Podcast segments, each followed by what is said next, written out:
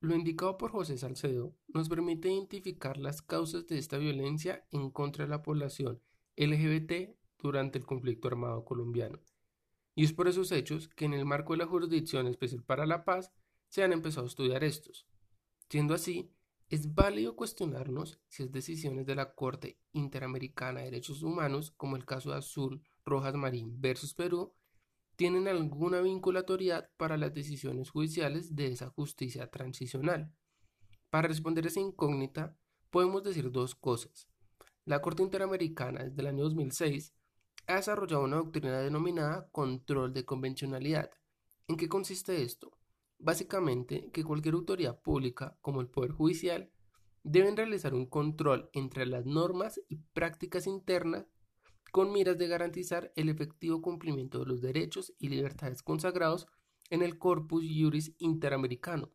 es decir, la Convención Americana de Derechos Humanos, otros tratados como la Convención Interamericana para prevenir y sancionar la tortura y la jurisprudencia de esta Corte que interprete esas normas. Y por otro lado, también debemos tener en cuenta que la Jurisdicción Especial para la Paz no solo tiene entre sus fuentes normatividad nacional como el Código Penal, sino también normas de derecho penal internacional, derecho internacional humanitario y derecho internacional de los derechos humanos. Teniendo en cuenta estas dos bases teóricas, podemos evidenciar que hay una vinculatoriedad entre las decisiones de la Corte Interamericana que interpreten normas de derechos humanos y las decisiones que vaya a tomar la JEP, toda vez que a través de ellas se hace una interpretación real y efectiva de disposiciones de derecho internacional de los derechos humanos. Ahora podemos poner en consideración el caso de Azul Rojas Marín versus Perú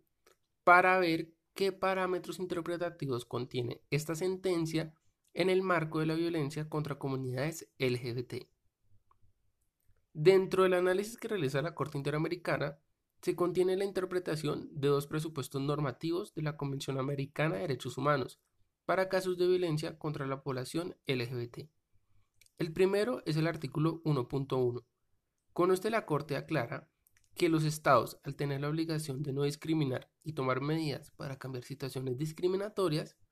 deben entender que categorías como orientación sexual, identidad o expresión de género están protegidas por la Convención. En consecuencia, ningún Estado puede promover la discriminación porque una persona sea sexualmente diversa, sino que por el contrario, debe propender por el respeto y garantía de ellas.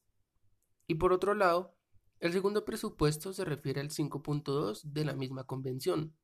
donde la Corte indica que de acuerdo con esa disposición, tortura es todo acto que sea intencional, que cause graves sufrimientos físicos o mentales, y se cometa con cualquier fin o propósito, incluyendo el discriminatorio, como es el caso de la población LGBT. Estas interpretaciones son útiles para las decisiones judiciales de la Jurisdicción Especial para la Paz en casos de violencia en contra de personas gay, lesbianas, bisexuales o trans durante el conflicto armado, ya que al ser una interpretación de la Convención Americana de Derechos Humanos por parte de la Corte Interamericana, se convierte en una herramienta vinculante de acuerdo con el control de convencionalidad y el derecho internacional de los derechos humanos como fuente. Esto nos permite dar un paso más en superar estas experiencias sin dejar de tener en cuenta que infortunadamente hoy se siguen presentando, no solo en el marco del conflicto, sino día a día en los espacios que solemos concurrir. Los dejo agradeciéndoles por haber llegado hasta este punto y con la siguiente frase de Bayard Rustin, activista gay y defensor de los derechos civiles en los años 60 junto a Martin Luther King, que es importante tener en cuenta en estos días de continua violencia contra la comunidad LGBT. Si deseamos una sociedad de paz, no podemos lograrla a través de la violencia.